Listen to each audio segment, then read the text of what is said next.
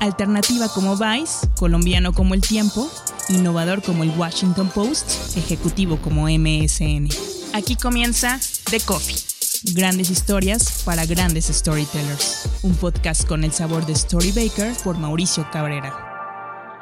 The Coffee con Beto Tavira. ¿Cómo presentarte? Periodista político, periodista de espectáculos, intersección, conductor de televisión. ¿Cómo te calificas, Beto? Siempre hay que dar una descripción de uno mismo, lamentablemente, porque evidentemente soy un poco ajeno al tema de las etiquetas y sin embargo, en esta ola de los 280 caracteres, yo me asumo como un periodista, eh, un contador de historias de la vida privada de los políticos, la cual me parece trascendente para poder conocer a la persona privada más allá de la persona pública y más adelante entraremos en ese detalle. Sabes, a mí me llama mucho la atención y lo he, lo he ido entendiendo además a partir de los podcasts. Por ejemplo, Mario de la Rosa, pues sigue un proceso en el que también pasa por la revista Quién y termina con un medio de política como Nación 321. Y yo en ese momento no entendía todavía con claridad el vínculo entre espectáculo y política o celebridades y política y lo que él me respondió que me parece tiene bastante sentido es pues al final las figuras públicas en materia política se relacionan tanto con celebridades que muchas veces está ese mix de manera natural. ¿No? Va un poco más allá. Mario llegó a la revista Quién cuando nosotros ya habíamos ido y es muy fácil llegar cuando toda la mesa está puesta. Pero, dicho lo anterior, no, Mario es un gran amigo mío. Mario. Eh, pero sí, bulealo todo lo que quieras. Toda la razón. Mario tiene toda la razón en ese sentido, pero yo quiero ir un poco más allá. Cuando se funda la revista Quién en el año 2000, la revista Quién como negocio quería emular la revista Hola, que es la madre de todas las revistas del corazón este periodismo que hace Hola, que hace quién, que hace caras y que de alguna manera se salpica en algunos otros suplementos de los periódicos, se le llama prensa rosa o periodismo del corazón, porque conecta precisamente a través del corazón con las emociones de los lectores. Dicho lo anterior, Grupo Expansión, en aquella época donde coincidimos tú y yo en algún tiempo, eh, lo que trataba era de generar este negocio, estaba apostándole por primera vez a una revista de corte femenino con tintes totalmente empresariales no tenía ninguna intención que no fuera la de su vocación económica, que era vender publicidad a través de las revistas impresas, porque en aquel año pues todavía las plataformas digitales no estaban en ninguna planeación estratégica. De tal manera que cuando las fundadoras de quién, yo todavía no llegaba, yo llegué en el 2004, estamos hablando de principios del milenio, se sientan a ver qué queremos hacer y cómo le queremos hacer y con quién lo queremos hacer, se dieron cuenta de la carencia de la monarquía, que es de lo que durante tantos años se ha nutrido la revista Hola, como la madre, insisto, de las revistas del corazón. Y al no haber monarquía, Maca, al no haber personajes con títulos nobiliarios, al no haber príncipes ni princesas a quienes estar documentando, de manera constante, pues tuvimos que inventar una. Y lo más cercano que tuvimos fue la política. De tal manera que a partir de entonces, y vuelvo a lo mismo con fines de negocio, empezamos a darle seguimiento, particularmente yo como editor de política, a estos hombres y mujeres que ostentaban el poder, claro, siempre desde una trinchera mucho más mediática, y con esto te quiero decir de cierto pedigrí o de cierto poderío, o los más picudos del momento, no de toda la clase política, y entonces se, se empezó a convertir en una fusión del periodismo del corazón con la fuente de política y eso es lo que llevo haciendo 20 años. ¿Y crees que se logró este concepto de monarquía? Porque sí me queda totalmente claro el rol de quien yo incluso lo sentí en carne propia cuando estaba en expansión y deciden darle la portada tanto a Mancera como a Ebrard en distintos momentos.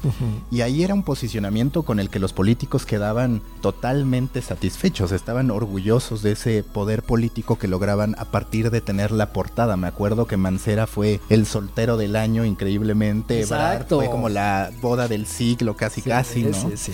Pero a diferencia de las monarquías, a ver si tú coincides, en México la clase política, quizás sobre todo ahora, no tanto en esos momentos en que aparece la revista Quién o todavía un poco más hacia acá, la clase política no es tan bien vista. Digo, en los países donde hay monarquía ya se les cuestiona mucho, pero aún así no se les ve tan apestados, por así decirlo, como hoy la clase política. Entonces, ¿para ti se logra consolidar ese concepto de monarquía o se logró y ahora se está distorsionando un poco? ¿Cómo manejas a la figura política? Con toda esta evolución social que hemos tenido. Ese es un gran punto, evolución social. Te estoy hablando de mi experiencia de hace 18 años en la revista Quién. Ahora totalmente te puedo decir que radicalmente distinto. En aquellos tiempos, cuando queríamos emular a esta, a esta monarquía, funcionó del todo, dado que el periodismo del corazón, sin ser un periodismo condescendiente, ni chayotero, ni mucho menos eh, que se preste a los intereses del poder político, mostraba de manera amable, de manera suave, digamos, eh, de qué estaban hechos estos hombres y estas mujeres, estos personajes de carne y hueso. Por lo tanto, documentaba sus bautizos, sus bodas. Era muy chistoso porque entonces llegaba yo a una boda y me invitaba un político y me decía, ay, gracias por haber cubierto mi boda, ¿para quién? Quedó muy bonita. Entonces yo les contestaba, pues mira, no me agradezcas porque cuando te divorcies también lo voy a publicar. ¿Por qué? Porque es parte de los claroscuros de la vida la felicidad, la muerte, la tragedia. Algún momento hicimos un especial sobre la muerte de Juan Camilo Muriño, cuando el entonces secretario de Gobernación pues pereció en un misterioso accidente aéreo. De tal suerte que el periodismo del corazón, eh, emulando a estas monarquías, ahora se cuece distinto. Ahora, si bien es cierto que hay un repudio más recalcitrante hacia los personajes públicos, también lo es de que no deja de interesar lo que pasa con el demonio. Es decir, en algún momento le pregunté a María Scherer, que ella es hija de don Julio Scherer, fundador de Proceso, y ella, que es muy amiga mía, eh, de alguna manera llevaba toda la parte comercial de la revista Proceso. Y le dije, la neta, la neta, la neta, ¿quién es el personaje que más vende ejemplares en la calle, en los newsstands, en los puestos de periódicos eh, de la política mexicana? ¿Tú quién crees que es, Maca? ¿En qué momento se lo pregunté? Pues se lo pregunté eh, previo al sexenio de Enrique Peña Nieto podría ser el propio Enrique Peña Nieto. Pues seguramente después desbancó a el personaje que en ese momento respondió María, que era Carlos Salinas de Gortari. El demonio siempre es encantador. Está en las Sagradas Escrituras, no te estoy inventando un choro, no, no me lo estoy sacando ahorita del, Wikipedia. Como, como el América en fútbol, que sé que no importa para nada, perdóname por sacar algo de fútbol que es perder el estilo, pero es como el América, que lo amas o lo odias. Seguramente. Y a Carlos, seguro, Carlos Salinas, pues poca gente lo ha de amar, solamente su familia y sus, y sus mujeres, sus esposas.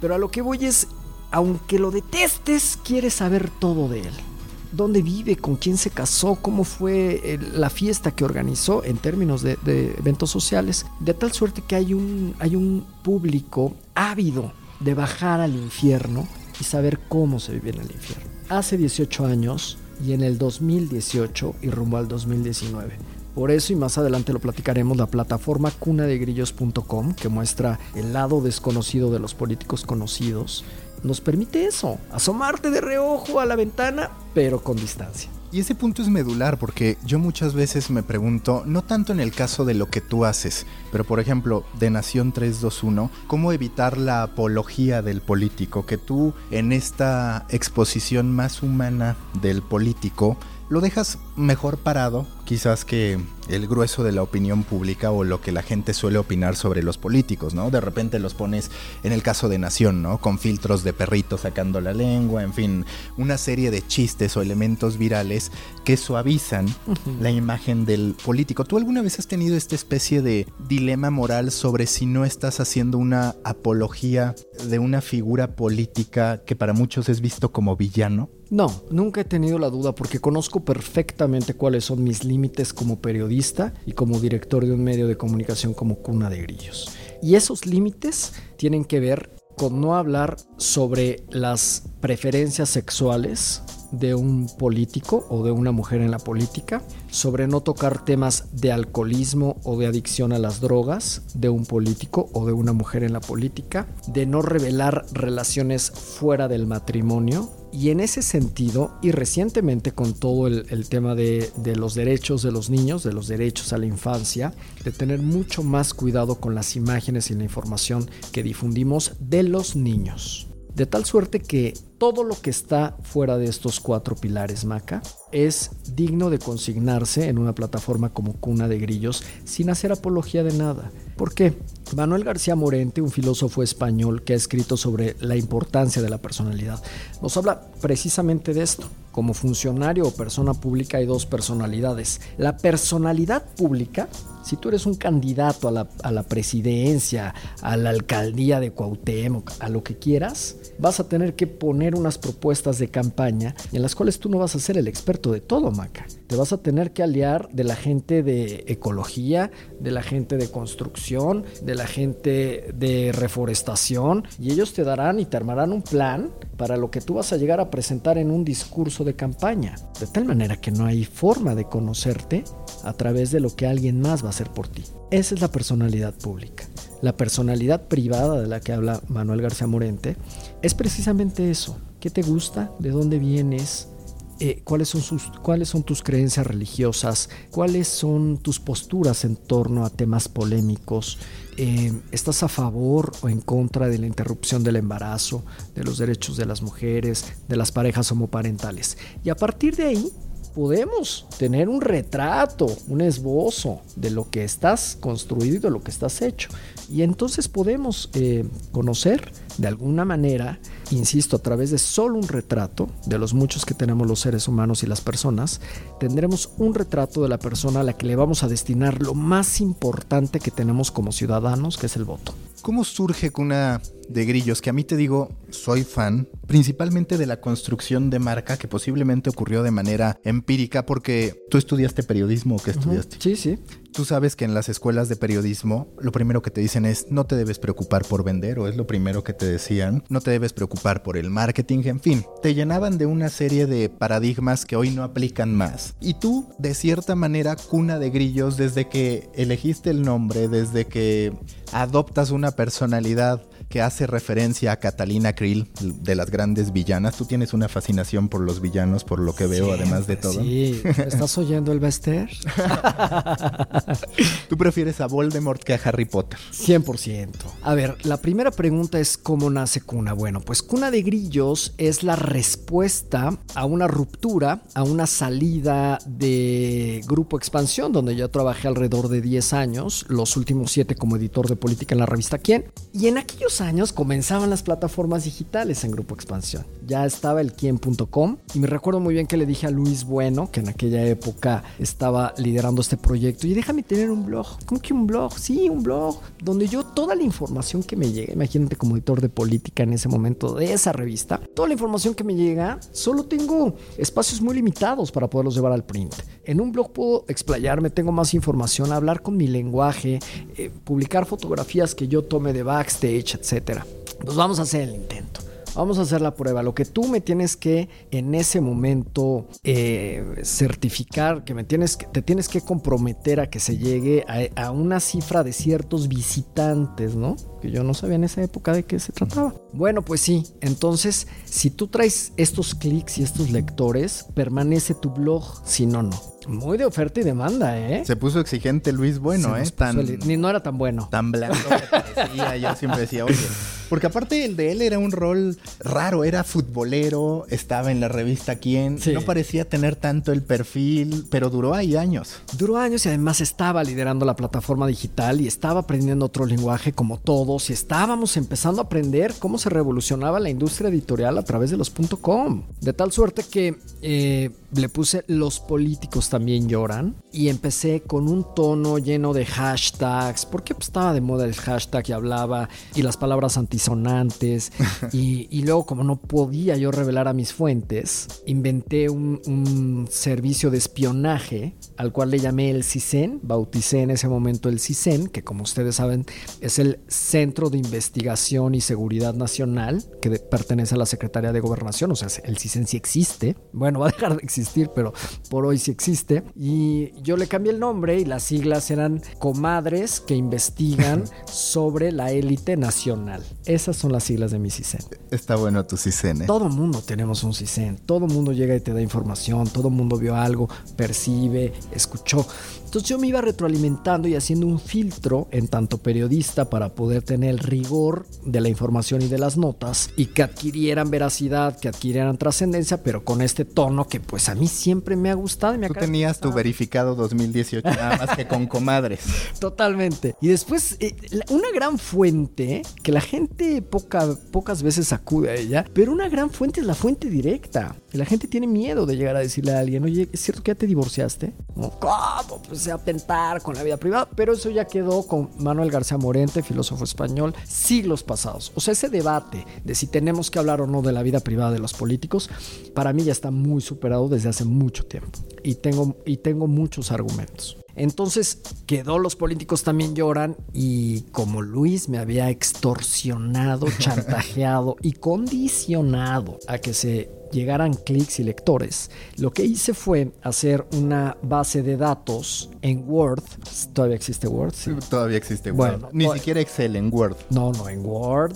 si, no, si me orillas, creo que la hice a mano, pero en una libreta de papel. En Word sobre los correos electrónicos de toda la gente que durante 10, 15 años había entrevistado en mi vida y que tenía cierta influencia. Claro, trabajando en la revista Quién, tenía el correo electrónico de Carmen Aristegui, de Denis Dresser, de Lidia Cacho, de como estas mujeres que al final, y hombres que, que, estaban en el primer nivel, en los planos políticos y, sociales y económicos. Y le aumenté todavía a gente que nadie pela, que son las embajadas de otros países en México y entonces me metí a sus páginas de internet de tal manera que el embajador de Japón o su asistente o alguien se enteraba de lo que yo publicaba.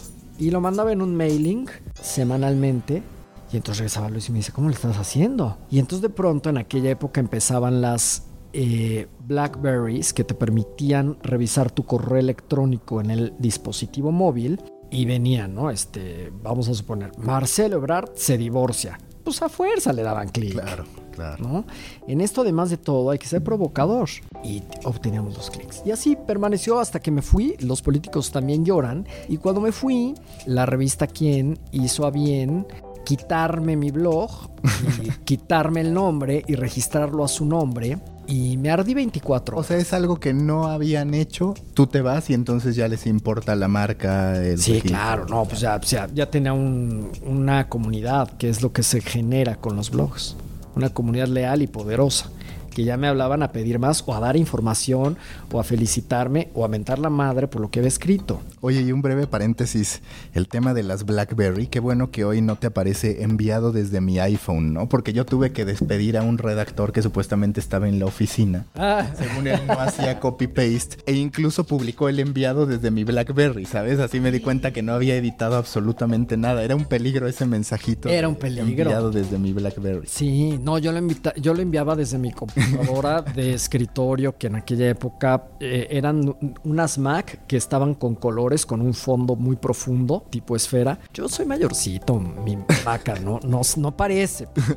pertenezco a otra generación. Entonces, gracias a, a ese arrebato carnal de los políticos también lloran, me ardí 24 horas y dije, ahora voy a hacer todo lo posible por mejorar esa versión y surge Cuna de Grillos a partir, como bien lo has dicho, eh, de la telenovela Cuna de Lobos, donde Catalina Krill, el personaje de Catalina Krill, quedó en el imaginario colectivo de mi generación para arriba, de tal suerte que fue muy fácil posicionarlo y que con un estudio de fotografías que me hice con el parche en el ojo, ilustrando cada uno de mis posts del blog, rebasara mis expectativas y así nace Cuna de Grillos alojado. En aquella oportunidad Daniel Moreno, director de Animal Político, me dio la oportunidad de que yo alojara ese blog en esta plataforma con tanto prestigio y, y mudara una comunidad que yo ya había hecho de manera fortuita, inesperada, este, inexperta, pero que llegó aquí a posicionarse y alguna vez me dijo, acá en corto te voy a decir, Beto, tu blog es el que más se lee de todos los blogs que tenemos. Y mira que tenían asociaciones civiles, Alejandro Martí escribía, este, mi amiga Marta Cristiana, modelo, guapa, todo. Pues el de chismes era el que más se leía. Y que justo allí también hay una buena lección, porque a mí a veces me gusta hacer cosas a partir de la furia. La gente lo descalifica, pero ahí está tu caso también. Te ardiste tanto que mejoraste tu producto y sacaste de grillos. Sí, la tripa es cabrona. Cuando le pegas a la tripa y la tripa te hace mover las entrañas y te hace mejorar y sacar la mejor versión de ti, puede que, que puede que lo logres o no, depende qué tan visceral puede ser uno y cómo canalice esta fuerza, esta frustración, estas ganas o esta pasión. Y que este punto siempre ya es importante para el periodista. Eres dueño del producto de lo que haces en una empresa o no, porque siempre está la discusión, ¿no? Por ejemplo, ¿quién podía tener sus argumentos válidos o no para decir, oye, los políticos también lloran, es un concepto mío?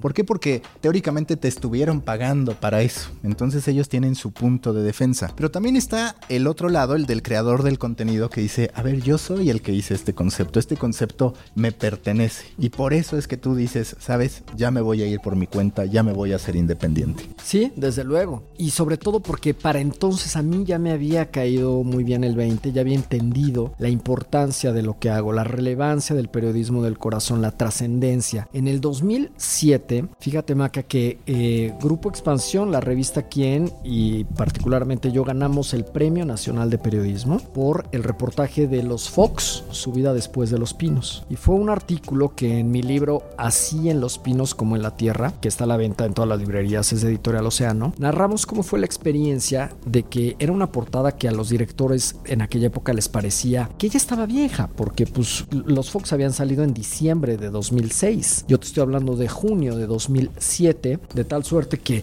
ya quien quiere saber de los Fox, que importa Marta Sagún, no importa cómo vivan ni dónde, etcétera. Y Diana Penagos, en aquella época editora de Quién y yo, luchábamos cada catorcena, porque la revista Quién ahora es mensual, pero era catorcena, la crisis del mercado.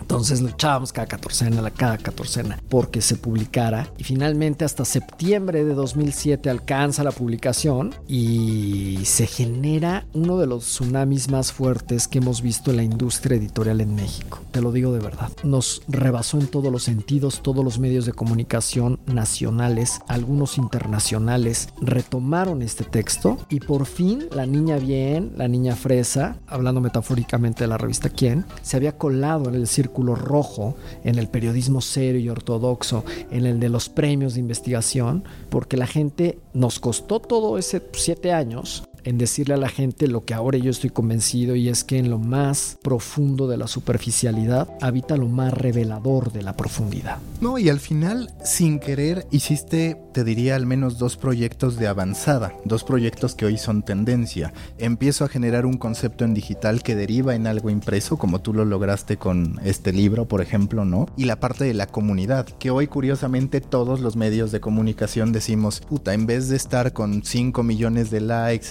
con un supuesto alcance en Facebook que un día cambia porque a Facebook se le ocurre cambiar el algoritmo, debo estar trabajando en esta base de datos, debo estar trabajando en entender a mi audiencia. Entonces tú, empíricamente, hiciste dos de las vertientes que hoy los medios necesitan para poder salir adelante, que es otra vez establecer un vínculo absoluto con la audiencia, un vínculo de lealtad, no solamente de oportunidad, y por otro lado entender que de lo digital se puede llegar a algo físico, parecido por ejemplo al pequeño cerdo capitalista que la entrevisté y lo mismo, empieza como un blog, como un espacio para expresar lo que no podía en los límites del papel, en los límites de lo físico y se termina convirtiendo pues en su punta de lanza. Desde luego, desde luego. Y ese es un gran punto, la lealtad de las audiencias. ¿Sabes qué, Maca? Con el tiempo yo sí he llegado a una de las conclusiones de los medios y es que eh, los nichos son los que van a permanecer. Yo mismo como lector y consumidor de información soy adicto a consumir toda la información posible toda, y cuando digo toda, es desde la superficialidad, los chismes, el rigor, eh, las investigaciones especiales, etc. Pero en este tsunami, hay un momento el que yo le agradezco a Facebook, a Google y a quien le tenga que agradecer que haya un algoritmo que sepa lo que me gusta, cómo me gusta y cuándo me gusta, porque me va dando un filtro que yo ya no tengo que llegar a buscar información, insisto, en el océano, que es inmenso, que es inacabable y en el cual eh, carecemos ya de tiempo y paciencia para estar buceando en él. De tal suerte que en el momento que yo llego ya a mi nicho, no suelto mi nicho. O sea, tú has estado al frente de productos muy importantes y muy relevantes, Maca, en los cuales tu audiencia te queda claro que hay que proveerla y no, y no y trabajar para ella. Sí, yo insisto mucho, por ejemplo, en esta importancia de que así como tenemos una dieta o deberíamos tener una dieta alimenticia, una ayuda de especialistas en materia de nutrición, necesitamos esa ayuda como consumidores para decidir qué vemos, qué hacemos, ya sea con el algoritmo o por ejemplo, para mí hoy un newsletter es el equivalente a esa media hora que pasabas con un periódico, ¿no? Es menos tiempo, pero bueno, son cinco minutos de concentración, que eso se valora. Y a mí me parece que tu producto es tan claro que la gente sabe qué es lo que va a encontrar contigo. Como dices, no has tenido esa ambición de transformarte en el periodista político que trae todos los juegos de poder. Tú te has mantenido en lo que dominas y ahí estás construyendo todavía tu comunidad. Cuna de Grillos, además, bien es cierto que luego las redes sociales y los SEOs y todas estas eh, aplicaciones o como, o como le quieras llamar, eh, nos permite llegar a un público distinto del que ya estamos, eh, con el que trabajamos en conjunto. Y entonces ahí es cuando surca el shock, ¿eh? porque entonces claro que me cuestionan, ¿y esto qué? ¿Y esto qué es relevante? ¿Y a quién le importa? Y a veces tengo el humor para evangelizarlos, pero llevo cinco libros. Les haces el favor de educarlos. Pues mm, si no educarlos, de decirles, la vida no es blanco o negro. Claro. La vida es una inmensa gama de grises, en todos los sentidos. Y el periodismo no es la excepción. Entonces, la gente tiene que entender que, que no solo es o el periodismo de denuncia o el TV Notas.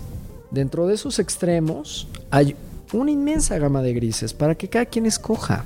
Entonces las radicalidades, las etiquetas y sobre todo, a ver, no es soberbia, pero de verdad, para llegar a esto he tenido que estudiar mucho con respecto al chisme. Estoy por terminar un ensayo que espero que se convierta en un libro sobre el chisme, la importancia del chisme. Porque entonces, claro, está tan estigmatizada la palabra que ni siquiera la gente se mete a un diccionario y la Real Academia Española lo define como una noticia que puede ser falsa o verdadera. Los que estudiamos periodismo sabemos que la noticia es un género periodístico. De tal manera que el chisme, además de que te puede abonar información veraz, va mucho más allá. Es, es muy complicado y tardará generaciones en que la gente lo acepte como algo necesario, ¿no? Al final del día también están las investigaciones científicas, me he echado al menos unas cuatro de las universidades norteamericanas, donde te hablan como el chisme en términos de antropología social, en términos de comunicación y en términos de interacción humana, es vitalicio para poder empoderar un gueto, un grupo.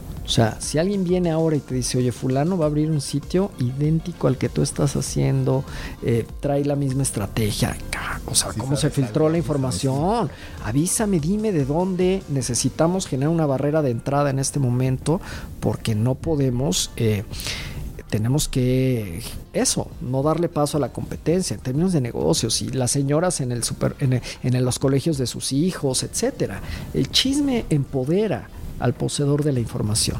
¿Qué cosas han cambiado en Cuna de Grillos? Porque queda claro a partir del termómetro social que hay cosas que hoy no puedes decir igual que hace 10 años. A mí, por ejemplo, en el caso del fútbol, y perdón que vaya de nuevo a la cancha, pero pues tú sabes que el grito este de eh puto ha, trascendido los años. Desde el 2014 está, ahorita ya es muy sancionado. En su momento, confieso, en el 2014 escribí algo, no en defensa del grito, sino en, defensa del uso que se le daba, que es algo que yo no podría sostener hoy. ¿Por qué? Porque hay una sensibilidad social, porque estamos en una era de lo políticamente correcto. Hablando de lo que tú haces de cuna de grillos, ¿qué tanto has tenido que modificar? Que evolucionar, que recatarte a partir de todos estos cambios sociales de equidad que se han ido dando. Sí, sin duda, sin duda. Eh, de Grillos tiene cinco años que se fundó y ahora cuando hay algún... Eh, yo cuando era el blog era manchadísimo. El de, el de quién, claro, no era mi plataforma, no era mi negocio, no eran mis demandas. Pero ahora y al final del día uno se va convirtiendo no solo más sensible, sino más consciente que verdaderamente no hay que fomentar el odio. Particularmente ese es uno de los de lo que yo trato de transmitir a la gente que colabora en Cuna de Grillos o que o que lee Cuna de Grillos, ¿no? No incentivar el odio en ninguna de sus manifestaciones. Pero esto no me lo hubiera pensado antes. Antes hacía chistes eh, que seguramente podrían entrar en, la tipificación de lo, de lo machista, de la discriminación por raza etcétera. Entonces, en lo políticamente correcto hay que ser conscientes de los alcances y los límites y que como medio de comunicación, insisto, no hay que incentivar este tipo de prácticas, pero tampoco hay que perder de vista y eso yo sí quisiera decirle a, las personas que somos mexicanos y latinoamericanos, no es la justificación, ¿eh? solo es una explicación. No podríamos, o al menos Cuna de Grillos, es un medio en el que no puede perder el sentido del humor, no puede perder también la risa, informar con, con cierta ironía, con cierto desparpajo, con cierto doble sentido. A mí me encanta el albur, me encanta el doble sentido. O sea, yo eh, envidio a la gente que tiene esa agilidad mental, porque, porque va mucho más allá de las capas del pensamiento, neurológicamente. De tal suerte que no lo podríamos perder, pero ha tenido que transformarse porque ahora como medio de comunicación tenemos una responsabilidad social sobre qué se comunica y cómo se comunica. Pero han sido más de formas, Maca, contestando a tu pregunta, las transformaciones que de fondo. En el fondo seguimos siendo bien y para ti es positiva esta etapa de lo políticamente correcto porque a veces a mí me parece que Twitter que en el propio estadio, por ejemplo. Yo muchas veces ya hago la comparación entre lo que te representa pagar un boleto para ir a un estadio o ir a un festival de música, donde en los festivales te sientes mucho más libre. Claramente puedes ingerir o consumir muchísimas sustancias más allá de la cerveza que hay en el fútbol. ¿No te parece que se está llegando a un exceso en lo políticamente correcto que atenta contra nuestra naturaleza humana, que es un poco como dices, yo no sé si es curiosa, que tiene que ver con a veces comparar, con etiquetar, digo, para bien y para mal. Exacto. Pero a ver, Maca, como medio de comunicación no tenemos de otra. Pero como persona, por ejemplo. Ah, no, como persona soy un hijo de mi madre. como persona, como figura pública, respeto, guardo mis, mis, mis distancias, pero tengo mis válvulas de escape. ¿Ustedes creen que no tengo mis cuentas de Twitter donde saco lo que, lo que si no saco se somatiza? Así que en ese sentido, ¿por qué? Porque es soy yo, es mi esencia. Y es que, por ejemplo, Twitter se había convertido en el espacio donde teóricamente éramos libres de decir lo que quisiéramos. Y hoy tal vez es el lugar más controlado de todos. Es la hoguera de los egos y de las vanidades y de los linchamientos. Sí, como figura pública, desde luego tengo que mantener eso, ese, esa esa línea muy marcada como figura pública, como representante de un medio de comunicación. Pero yo me doy mis permisos. Antes a las comadres no les pagabas, las invitabas a colaborar, a que fueran parte de tu CISEN. Ahora ya tienes comadres pagadas, digamos. ¿Tienes todo un equipo? ¿Cómo funciona? No, hombre, las comadres siempre han sido súper este, exprimidoras. No les pagaba un sueldo, pero tenías que invertirle a las comidas en buenos restaurantes. tenías que de alguna manera incentivarte, oye, dame a cambio una negociación es ceder para ganar. Entonces, no es, no es información pagada, eso es cierto. Y lo más importante, más allá de las comidas, los tragos y, y, los favores, lo más importante es que estas comadres durante décadas han creído en el producto saben que, que, al final del día lo que ellas ven, escuchan, eh, se convierte en una nota, en una foto, en un gráfico, en un video, que muy bien lo dijo Guillermo Osorno, que muchos años fue director de Gato Pardo. El periodismo del corazón, después de que publicamos mi libro de las mujeres de Peña Nieto, es una moneda que avientas al aire y cae de canto, es decir, a la mitad cuando tiene detrás detractores esta figura política, con esto que tú publicas va a ser carroña. Pero los simpatizantes van a decir, oye, qué guapa se veía, qué guapo, qué bien le queda ese traje. De... Aunque cueste el Producto Interno Bruto de Brasil, pero qué bonito se le ve ese traje a nuestro señor presidente. Entonces, es impredecible. ¿eh? A mí, al menos ese libro de las mujeres de Peña Nieto que publiqué en el 2012, me dio tantas lecciones, me rompió tanto tantos paradigmas, se me vinieron abajo todos los factores morales y sociales en el sentido de que yo pensaba que la gente se iba a dar cuenta que tenían en él un candidato que si traicionaba lo más valioso que era a su mujer y a sus hijos, podía traicionar un país. Y no. ¿Dirías que hoy más que nunca se ha futbolerizado la política? ¿Por qué lo digo? Porque pues hoy tú te encuentras con una visión bastante clara de tal periodista está aliado con tales intereses políticos, tal periodista está con tales intereses periodísticos. De repente parece que ya el nivel de discusión que era, que era o es muy pobre en fútbol también se da en la política, donde tú lo puedes ver simplemente en los anuncios de López Obrador en que dejaron de existir los grises. Es está tonto, está imbécil por hacer el aeropuerto en Santa Lucía en vez de en Texcoco y a la inversa. Es decir, tú te enfrentas a esas audiencias, las aprovechas. ¿Qué opinas de estos, pues ya, extremos, de esta polarización?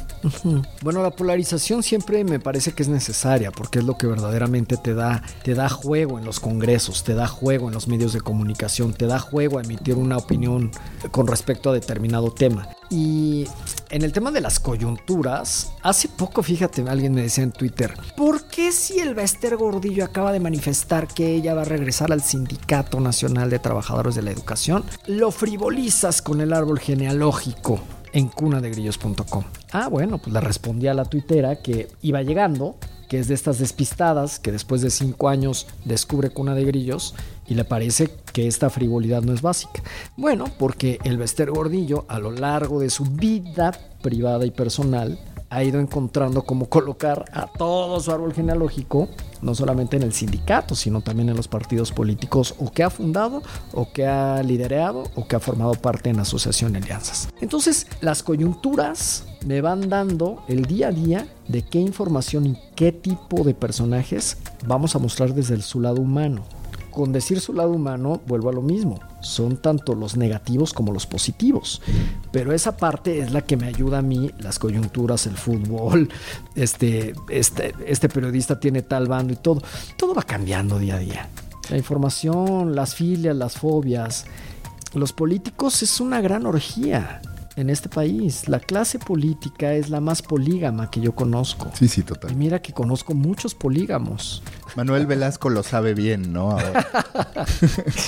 sea, hoy estás en el PRI, mañana apuñalas al PRI, te vas al mejor postor, vas cambiando. Entonces. ¿Y es un espejo de la sociedad o es algo único de la política? Yo quisiera que fuera un espejo de la sociedad. Sin embargo, no, no lo es. Y cuando digo quisiera que fuera, es porque cuando los políticos. Si hoy ponemos el tema de la adopción de niños en parejas homoparentales, parejas del mismo género, los políticos van a decir que hay que esperar a que la sociedad esté lista. Y yo ya conozco abuelos de familias homoparentales. Entonces quisiera que fueran un reflejo de esto que ya está sucediendo en estos temas de libertad. Y sin embargo no lo son. ¿Cómo haces? Seguramente a partir de la experiencia ya de ciertos criterios que tú tienes, pero el chisme se presta mucho para que quieran orientar tu agenda. Es decir, tienen intereses muchas veces esas comadres que te cuentan algo. ¿Cómo haces tú para no atender esos intereses? Bueno, hay que hacer un filtro riguroso, como cualquier información. Cualquier persona, cualquier colega periodista de alguna redacción, de algún medio con, con investigaciones que le llamamos nosotros hard news, llegan por una pista, por una señal ya sea del director del periódico o por alguna fuente externa que, les aventó el anzuelo. Y uno hay que aprender a tomar el anzuelo y después someterlo a un riguroso proceso de verificación, de confirmación, y ahora, pues eso, en cuanto llega al menos dos o tres llamadas, WhatsApp, Telegrams, ya no uso casi el teléfono porque vivo intervenido todo el día, pero eh, me van dando pistas. Es, un olfato que se va afilando con los años, con el tiempo. Y también sabes en quién creer el 80%, quién está seguro que, que vas a creer del todo. Y quién ah, está debutando en esto de filtrar información de tal suerte que hay que, que, hay que tener. Después de ese rigor, de, ese rigor periodístico y que se confirma la información, solo hasta entonces la publicamos en cunadegrillos.com. A partir de tanto conocimiento que has tenido, que has ido acumulando a lo largo de los años, a veces te has sorprendido de decir, la siguiente jugada va a ser esto. Por ejemplo, en el árbol genealógico del Baester, tú me parece ya tienes suficientes argumentos o antecedentes para de pronto hasta predecir por dónde podría ir el siguiente gran movimiento de una política o de un político. Sí, pero me ha sorprendido más Maca lo que no me esperaba. Lo que me espero no me sorprende. Yo no me esperaba la, boda de César Yáñez, uno de los hombres más cercanos a Andrés Manuel López Obrador, en la portada de la revista Hola. Eso sí no me lo esperaba.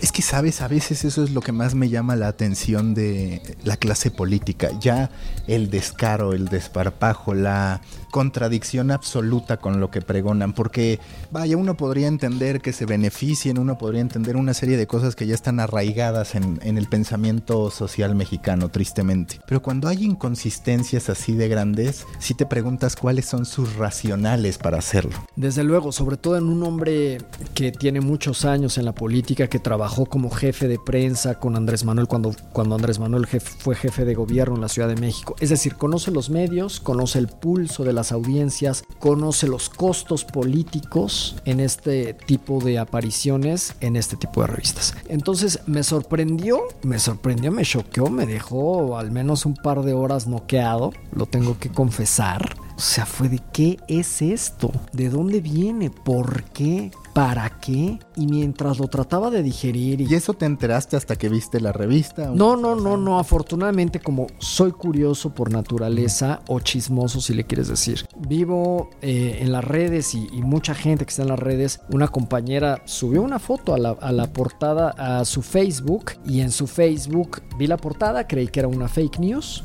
y luego, luego fui a confirmar con otros dos contactos y me mandan fotografías de la, del contenido de la revista que todavía no salía a circulación y en ese momento me puse a opinar en Twitter y se alborotó se, hizo un tsunami. No, la gente además creía que yo la había escrito o publicado o algo, no. Simplemente mostré esto que tú acabas de decir muy bien, las incongruencias del ser humano. Y quisiera ir un poco más allá en el sentido de cómo estamos ávidos, las personas, los hombres y las mujeres, e incluso la raza animal, los animales, eh, en su ADN tenemos el instinto de pertenecer, de pertenencia. Y haces todo con tal de estar ahí, aunque sea a costa de tu ego. Hoy, ¿cómo funciona Cuna de Grillos? ¿Tienes es un equipo, estás tú, eh, lo ves, porque en algún punto Cuna de Grillos prácticamente se mimetizó contigo. Eran las dos cosas. Siento sin conocerlo a detalle que ahora es Cuna de Grillos por un lado, tú por el otro, aunque todavía con una asociación directa. ¿Cómo has ido manejando ese proceso? El primer año, evidentemente, era Cuna de Grillos por Beto Tavira, porque en ese momento, al parecer, y lo que me decía la gente que sabe, es que la marca Beto Tavira iba a ser necesaria para catapultar esta otra marca y sale a mi foto ridiculísima, horrible, yo en el home, etc. es lo que se me, se me indicó. Después del año decidimos que Cuna de Grillos tenía que caminar sin muletas y tenía que quitarse esas muletas y esas muletas era, era yo. Así que nada que tuviera que ver conmigo, yo incluso prácticamente ya no escribo en Cuna de Grillos. O sea, hay dos personas, Brando Alcauter que coordina toda la parte de la información, Antonio Vadillo que se encarga de todo el tema de la plataforma eh, de los gráficos, del diseño, el mismo rediseño Cuna de Grillos, hay contadores, gente de sistemas, gente de redes sociales, somos externos, son externos, y, así es como lo hemos ido haciendo, la verdad, en un trabajo a contracorriente. No es fácil llegar cinco años de manera independiente, siendo incómodo, o siendo frívolo, o siendo chismoso, o siendo todos los adjetivos que le quieras poner. Pero, pero de lo que estoy convencido es de que es un medio necesario, eso sí. ¿Y cuáles son los planes a futuro? Platicábamos antes de empezar el podcast lo complicado que de manera natural resulta comercializar o monetizar el chisme, porque hay muchas marcas que no se quieren colgar a eso, hay algunos conflictos potenciales de interés, en fin, ¿tú cómo vas intentando que esto sea negocio, independientemente de que muchísimo se solventa pues con ingresos que tú tienes por otras vías, como tus programas, tus libros y demás? Bueno, pues eh, quisiera tener la bola mágica para decirte en la cuarta transformación, la receta es esta.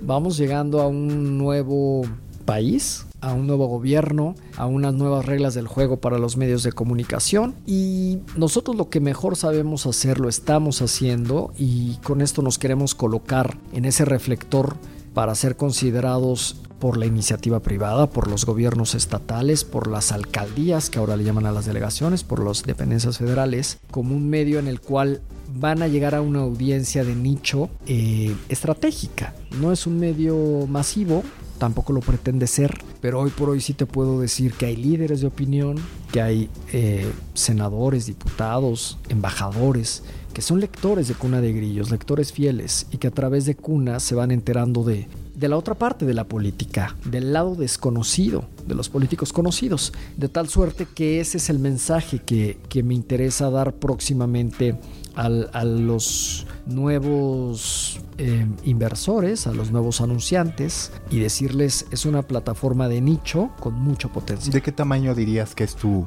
comunidad fiel, por así decirlo? Es una pregunta muy, muy inteligente, pero muy complicada en el sentido de que mi nicho, a pesar de ser cuantitativamente reducido, y ahora mismo no traigo los números, si Lidia Cacho le da un retweet a uno de nuestros tweets, mi audiencia es mucho mayor de la que yo pienso. Entonces es muy coyuntural, es muy relativo, es muy momentáneo. Eh, o sea, hay picos, hay como todo, las coyunturas, políticas, etcétera. Sí, claro, es una base que se encarga de detonar hacia muchos otros Desde lados. luego, me parece que lo más valioso del nicho es el efecto multiplicador que genera el nicho. Hoy por hoy tenemos una alianza con la plataforma de Político MX y en el semanario toda una página es para cunadegrillos.com. En televisión, en ADN 40 voy a hablar de las notas de la semana en televisión nacional, en televisión abierta sobre la plataforma de Cuna de Grillos. Eh, muchos amigos de radio, de prensa escrita, columnistas, constantemente retoman la información que se publica en Cuna de Grillos. De tal suerte que si tú me preguntas mi nicho, mi nicho es el efecto multiplicador que hay en cada uno de los contenidos. Tú dirías que en tu caso ocurre porque yo creo en esa teoría, esta teoría de los mil fans verdaderos, que si tú tienes como creador de contenidos mil fans verdaderos que de verdad van a consumir absolutamente todo lo que tú generes, ya tienes el suficiente tamaño, la dimensión necesaria para poder vivir por tu cuenta. No, necesariamente ser multimillonario, pero está esta teoría que dice, si tú tienes mil fans que compren tu libro, que te visiten, que te lean, que de verdad estén contigo siempre, ya tienes la base que requieres para poder vivir de tus propios conceptos. No estoy tan seguro. ¿Por qué? No estoy tan seguro porque esos mil fans van a van a tener antojo de ser infieles, van a tener curiosidad por otras cosas, van a, van a envejecer, van a morirse. Que creo que lo que puede referir es a este efecto multiplicador del que hablas. Cómo te ayudan mientras logran mantenerse fieles a que otros se sumen, por así decirlo, ¿no? Sí, en ese sentido estoy de acuerdo, pero, pero no podría yo sentarme en mis laureles no, sé, no podría acostarme en mi cuna de grillos a, dejar y depositar toda esa responsabilidad en mil fans. Cada día trabajamos por nuevas audiencias, por, por nuevas generaciones. Entonces el equipo de cuna de grillos, la verdad, está, eh, está integrado por gente más joven que yo que me va diciendo qué se usa, qué no se usa, qué lenguaje utilizar desde eso. ¿Y usas el mismo lenguaje en todas las plataformas o lo adecuas? Porque no necesariamente la audiencia de Instagram es la misma que la de Facebook, es la misma que la del sitio. ¿Tienes ciertos cambios o cómo manejas esa necesidad? Porque lo entiendo, como tú dices, en conceptos como el tuyo, el propio eh, cerdo capitalista, pues hablaba Sofía Macías sobre lo mismo, sobre cómo el lenguaje tiene que ser diferente, el approach es diferente. Sí, más allá de las redes, eh, si yo hablo de cuna de grillos en algún medio masivo de comunicación, a pesar de que soy pícaro y a pesar que me puedo echar un chiste o algo por el estilo, no debo de perder que soy el representante de un medio, ¿no? No puedo tampoco hacer de eso una burla, una mofa, algo que no se tome con la seriedad que, que amerita. Y entonces en las redes sociales es un lenguaje, pero yo, Beto Tavira, todavía tengo que ir a escribir unos libros con un cierto lenguaje, a publicar una columna con otro lenguaje, a, a participar en una conferencia que me inviten a dar y si son jóvenes, pues hay que entrarle al chale chido, no manches, porque eventualmente hay que conectar. Entonces el uso de las palabras... Tenemos que chaborruquear de repente. Pues tenemos que volvernos esquizofrénicos porque hay que adoptar distintas personalidades según en la coordenada en la que uno se encuentre y con quién se encuentre. Por eso siempre pregunto aquí qué se puede y qué no. Y a partir de ahí entro en personaje. Ya tienes varias facetas. Oye, ¿cómo te recibe hoy la clase política? Porque me imagino que al momento en que empieza a subir cuna de grillos, incluso los políticos también lloran, podría ser este elemento incómodo. ¿Dirías que hoy ya eres mejor aceptado y que incluso ya los políticos a veces se sienten a gusto contigo de compartir ciertas cosas? No, no, yo creo que a gusto no. A gusto nunca se van a sentir porque se sienten a gusto de manera momentánea si la nota es positiva. A ver, Javier Lozano, ah, comienza un nuevo ex senador, eh, trabajó en la campaña de José Antonio Meade, comienza a andar con una mujer pública llamada Desideria Navarro y se hace, y fueron después de que lo publicamos en Cuna de Grillos, también eso da pauta a convertirse en otra cosa. El siguiente paso fue que apareció en la portada de la revista Hola. Y recientemente publicamos su separación. Entonces, pues a gusto no estaba el, el señor político, ¿no? Y sobre todo que es controvertido y polémico y un WhatsApp de, oye, pues no era necesario. Pues, ¿cómo no va a ser necesario? Los ciclos de la vida, con sus aperturas y sus cierres, son necesarios. Entonces, cómodo no somos y la clase política lo que sí percibe de Cuna de Grillos cuando se plantea qué tipo de medio es, es veracidad. Lo que se publica ahí está confirmado. No es un chisme, no se le ocurre a alguien, no es un rumor. Em, rigor, hay, hay, algo con nuestras eh, posibilidades que son muy limitadas por ser un medio independiente, pero hay un rigor para que la información esté lo, lo, mejor presentada, eh, atendiendo a la oportunidad, a la veracidad, etcétera, del medio. Y si hay un. Yo sí creo que hay una especie de respeto. Estos, ¿Cómo le han hecho además para rifarse las cinco años? No, y te garantizo que hasta algo de deseo de estar cuando son positivas las cosas, evidentemente, ¿no? Sí, ahora recordemos que los políticos están hechos de otro tipo de piel ellos sí tienen la piel gruesa. Ellos sí están acostumbrados a que haya un periodicazo, una investigación digital, etcétera, sobre sus casos de corrupción, de, nepotismo, eh, de malversación de fondos públicos. Si pones que está gordo o no, debería de ser lo de menos. Y sin embargo, después los egos nos van diciendo que es lo de más. Entonces también es ir, a, ir viendo cómo y sintiendo el pulso de las vanidades y del ego y de las inseguridades. Para mí ha sido un aprendizaje que he tenido que leer de psicología, pero bueno, que ya mejor hubiera estudiado la de licenciatura o la maestría. Sí, sí, sí. Eres muy profundo, además, si te gusta trabajar en materia de neurología, en materia de la psicología y demás. Y de la filosofía. Está padre. Oye, hablando ya sobre lo que viene para Cuna de Grillos, ¿Tú presientes o intuyes que este cambio de gobierno va a complicar el chisme? ¿En qué sentido? En que ahora todo lo materialista, al menos así parece, a todo aquel que tiene dinero, se le ve mal. O al menos ese es, desde mi perspectiva, mucho del mensaje de López Obrador, ¿no? Es manejar la modestia, manejar el bajo perfil, es asociar la pobreza con la honestidad. ¿Cambiará algo en el modo en que llevas cuna de, grilla, de grillos a partir de este feeling, de estos mensajes que sin duda se incuban en la sociedad o cuando menos en toda la base muy fuerte que tiene López Obrador? No, bajo ninguna circunstancia. Llegue quien llegue, Cuna de Grillos es una esencia y es un medio de comunicación implacable e inalterable según los colores que estén en los partidos políticos. También hay que decir que evidentemente el gobierno de López Obrador es el gobierno federal, es el gobierno más fuerte y representativo, pero no es el único. Y también hay que decir que la gente que llega con López Obrador, y alguna vez lo escribí en, en una columna, a mí me da la sensación que se hace cuenta como el arca de Noé durante la, la contienda de las campañas electorales, en la cual eh, fueron recogiendo dos animalitos de cada partido político y lo iban subiendo al arca de Noé. Entonces tenemos priistas, panistas, del verde. Como dices, una orgía impresionante. Sí, es una orgía. Entonces, eh, cuando se abre el arca de Noé y veo bajar yo a todos los animalitos recolectados durante la campaña, encuentro tantos conocidos y tantos reconocidos que no me asusta saber que voy a poder seguir contando la vida de estos personajes que en algún momento pertenecían a los personajes de los cuales les dábamos seguimiento en Cuna de Grillos. Y si a esto le sumas la portada de Hola con César Yáñez, dije, wow, ya, ya, ya la tengo. La esencia de Cuna siempre termina dándonos la razón que hay un punto inquebrantable en el cual te sale el ADN de yo soy monarquía. La última pregunta de The Coffee, siempre es así, es si tú fueras un café a partir de tu personalidad, a partir de tu manera de ser, ¿qué café serías? Es decir, ¿cuál es el café que identificaría a Beto Tavira? Sería un espresso doble cortado con leche deslactosada, orgánica, y que cuando te lo termines de tomar, acabes alterado. No me gustaría pasar desapercibido. Espero que la gente que nos escuchó haya acabado alterada, no dormida, ¿no? Con insomnio, porque si fue dormida, este es un fracaso. Muchas gracias, Beto. La mejor de las suertes para Cuna de Grillos, para los libros. ¿Viene alguno en camino? Por lo pronto sí, es, eh, fíjate que este sale de, es la historia de la escultura de la modelo de la Diana Cazadora del Paseo de la Reforma, porque ella tuvo vínculos políticos, es decir, estuvo casada con quien fuera director de Petróleos Mexicanos, Jorge Díaz Serrano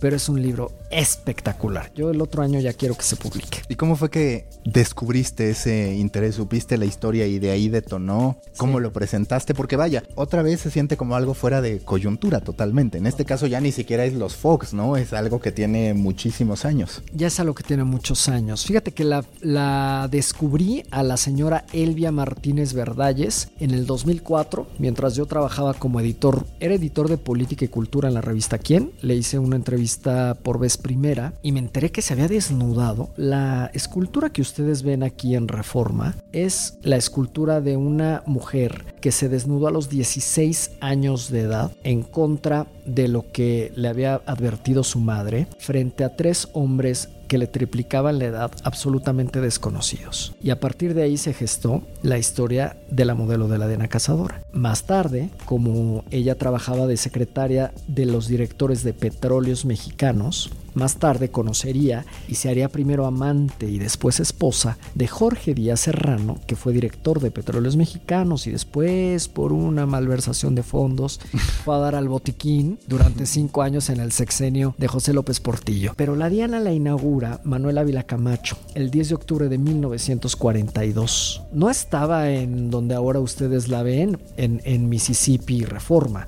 La Diana su primera ubicación la tuvo en la entrada de el bosque de Chapultepec, donde se encuentran los leones. Ahí había una glorieta y esa fue la primera ubicación de la Diana Cazadora. Y me ha resultado fantástico de cómo antes de que existieran los términos libertades para las mujeres, feminismo, etcétera, una mujer decidiera ser una mujer libre en todos sus sentidos. Amante, modelo, encueratriz, lo que tú quisieras. Ella lo decidió en 1942. Ya que estamos cerca hay que ir a ver la Diana Cazadora, la vamos a ver con otros ojos gracias Beto Tavira. Y si no, al menos ya tenemos una buena historia para quedar bien en las citas, ¿no? Ya tenemos información que va a intrigar una media hora. Si no tenemos ya que decir, sacas la historia de Beto Tavira y ya está. Ya estaremos comprando tu libro. Muchas gracias, Gracias a ustedes, ¿eh? encantado. Gracias, gracias, Maca. Gracias. Busca la próxima semana un nuevo episodio cargado de emprendimiento, endulzado con grandes historias y narrado por grandes storytellers. Suscríbete a The Coffee un podcast de storytellers para storytellers, un producto de Storybaker por Mauricio Cabrera.